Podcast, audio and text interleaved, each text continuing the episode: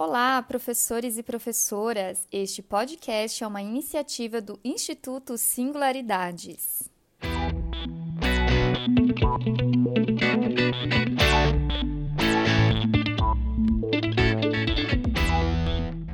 Este episódio de podcast faz parte da série de cursos Neurociência na Escola.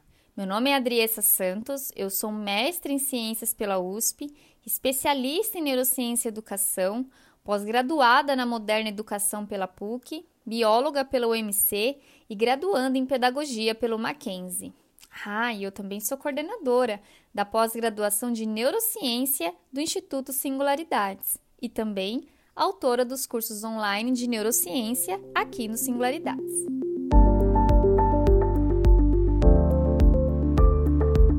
No episódio de hoje, nós vamos falar sobre neurônios espelho a emoção é contagiosa. Você já percebeu isso? Vamos lá?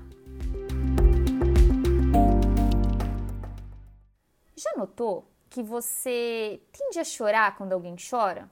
Ou a rir quando alguém ri? Sim, as emoções são contagiosas. Mas por que isso ocorre? Vamos aprender a respeito de uma possível explicação para isso: os neurônios espelho.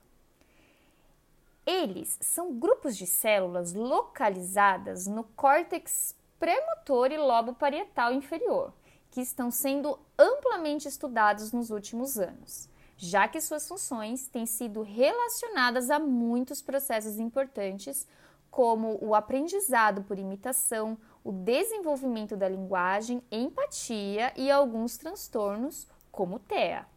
Essas células são ativadas quando alguém observa a ação de outra pessoa. O mais impressionante é o fato desse espelhamento não depender obrigatoriamente da nossa memória. Se alguém faz um movimento corporal complexo que nunca realizamos antes, os nossos neurônios espelho identificam no nosso sistema corporal os mecanismos correspondentes e tendemos a imitar inconscientemente aquilo que observamos, ouvimos ou percebemos de alguma forma. Mas esses neurônios permitem não apenas a compreensão direta das ações dos outros, mas também das suas intenções, o significado social de seu comportamento e das emoções.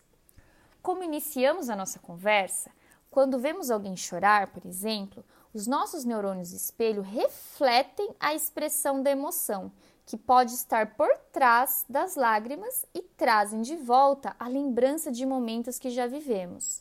Aqui podemos fazer relações com a empatia. Estas células também refletem uma série de elementos da comunicação não verbal, como pequenas mudanças na face e no tom de voz, que nos ajudam a compreender o que o outro está pensando ou sentindo.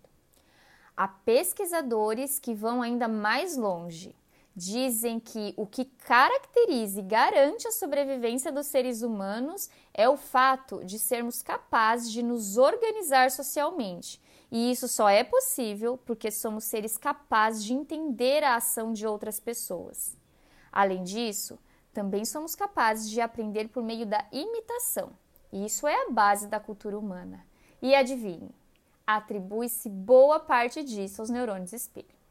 Claro que ainda há muito que se estudar a respeito disso, mas esse certamente é um assunto que nos ajuda a entender algumas coisas, como o comportamento de pertencimento a um grupo, muito típico dos adolescentes, por exemplo.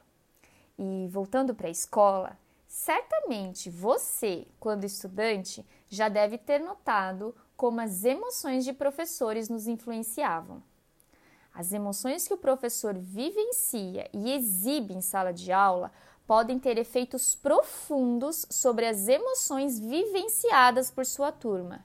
E isso é verdadeiro tanto para as emoções positivas, como prazer ou alegria, quanto para as emoções negativas, como raiva ou frustração.